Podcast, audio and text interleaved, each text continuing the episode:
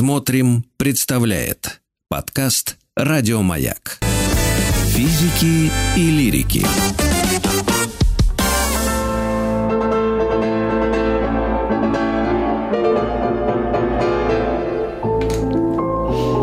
Шуберт жив. Шуберт жив. Наша постоянная рубрика. По понедельникам мы ее проводим совместно с э, большой нашей подругой и э, экспертом в этой области Юлия Казанцева, пианистка, кандидат искусствоведения, приглашенный лектор Московской филармонии, автор телеграм-канала «Музыка для всех». Приглашаем всех послу- послушать и прислушаться к этому телеграм-каналу и подписаться. Сегодня Арам Хачатурян, и это великий композитор, дирижер и человек.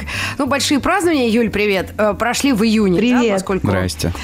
6 Здрасте. июня а, отмечается день рождения маэстро, и как раз 120-летие в этом году, поэтому тут были гуляния и в консерватории, выступали музыканты, были конкурсы и кон- гала-концерты. Но вот мы как-то в эфире, да, по-моему, э, э, так прошлись так чисто по календарю. Но вот сегодня именно об Араме Ильиче будет программа. Юль, ты бы с чего начала? Я бы на чего начала? Наверное, танец саблями – это та музыка, которую знает каждый прохожий, даже если он не знает, кто такой Хачатурян и что такое вообще классическая музыка. И это ведь редкость. Вот есть лунная соната, есть времена года, есть турецкий марш, и туда же можно отнести танец саблями. Мне кажется, это высшая композиторская заслуга. То есть единицы среди мировой классики такой популярности, единицы произведений да, достигают такой славы мировой. Ну, это хит, да, современным языком. Это мега-хит, даже так сказала. Супер-хит, как, у- как у Меладзе есть несколько. Или, фу, прости господи. Кого, кого можно вспомнить Да. сразу? Да? Можно Просто вот с щас этого и начать. Вот как А, появился давайте. хит, как рождается хит. Потому что сам э, Арам Ильич рассказывал, и А давай отрывок он- послушаем, напомним. Тем Конечно, давай, давай. Ага. Ой.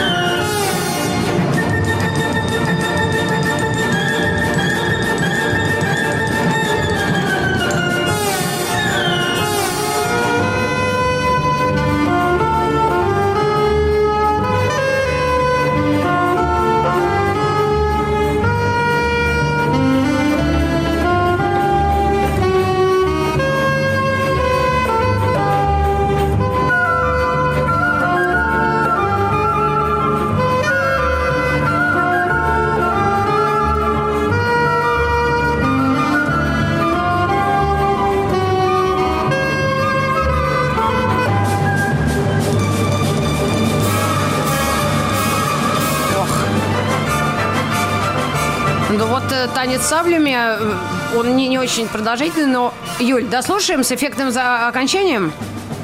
э, думаешь? можем дослушать, конечно, что же не дослушать. Или можешь ты на фоне уже говорить, потому что все это, ну, слышали, это уже в крови.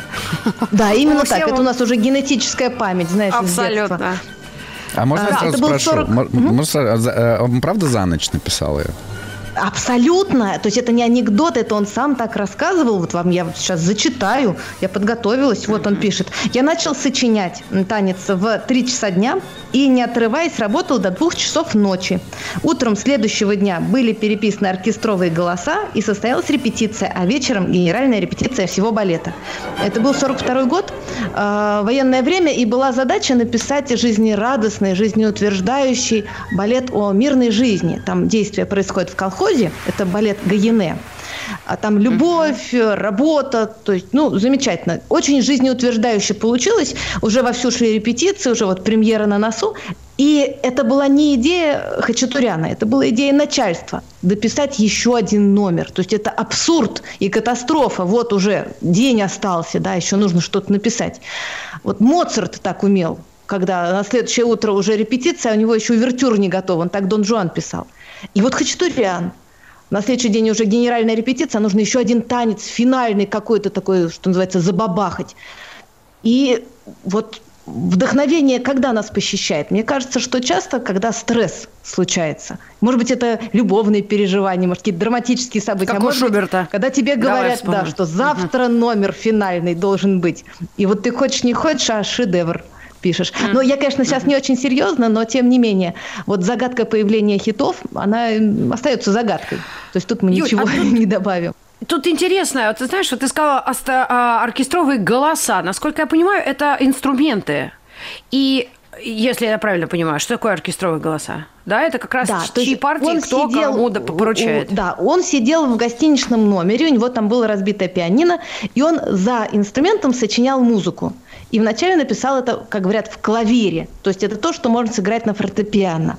А потом композитор э, вот то, что уже написано для фортепиано, расцвечивает как бы как раскраску, э, да, раскрашивает э, голосами инструментов. То есть вот это он отдаст барабану, это он отдаст флейте. Иногда композиторы пишут сразу вот для всего оркестра. То есть тут нет единого рецепта. Вот конкретно этот номер появился так. И сразу же а стал знаешь, хитом. куда я сразу кла- же. клоню? А, Я, поскольку не профессионал и не такой вообще не специалист, а м, только на слух воспринимаю инструменты, но мне показалось сначала, что я слышала саксофон. Я думаю, «О, как странно, наверное, это кларнет. И давай гуглить. И оно мне пишет, что это э, реально саксофоны. Это может быть такое? Да.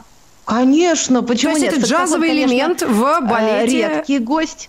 Да, в симфоническом оркестре саксофон бывает. То есть это не обязательно прямо джаз. Да. Э, Бывает, бывает. Тут Хачатурян не... Ну, не джаз, Не я единственный. ну, конечно, нет, но просто так сами критики какие-то говорят, что он как-то вплел. Просто это музыкант, э, это инструмент действительно уникальный, вроде как участие в таком проекте. Не знаю, не знаю. вот то, Хачатурян, да, вообще, знаешь, мастер, мастер колорита.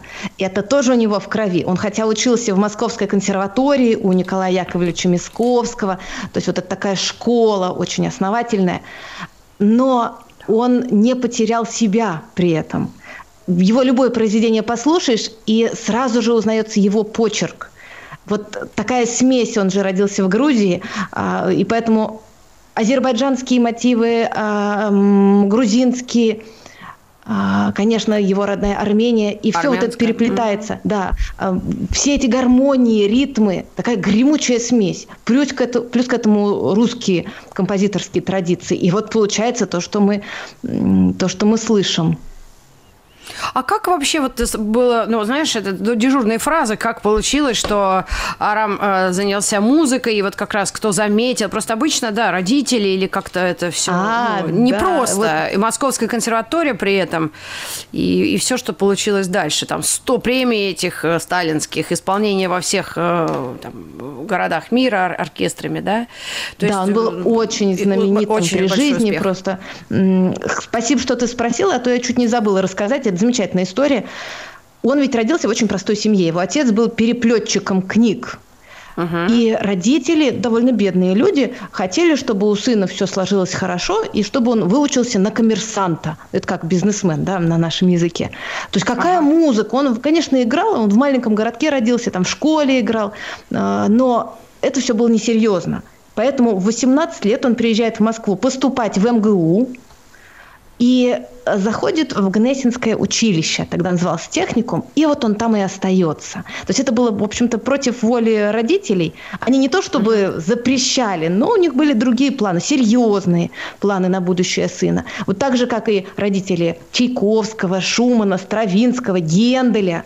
Они хотели, чтобы сыновья получили хорошую настоящую профессию. Там юристы. Чайковский юрист, Стравинский юрист.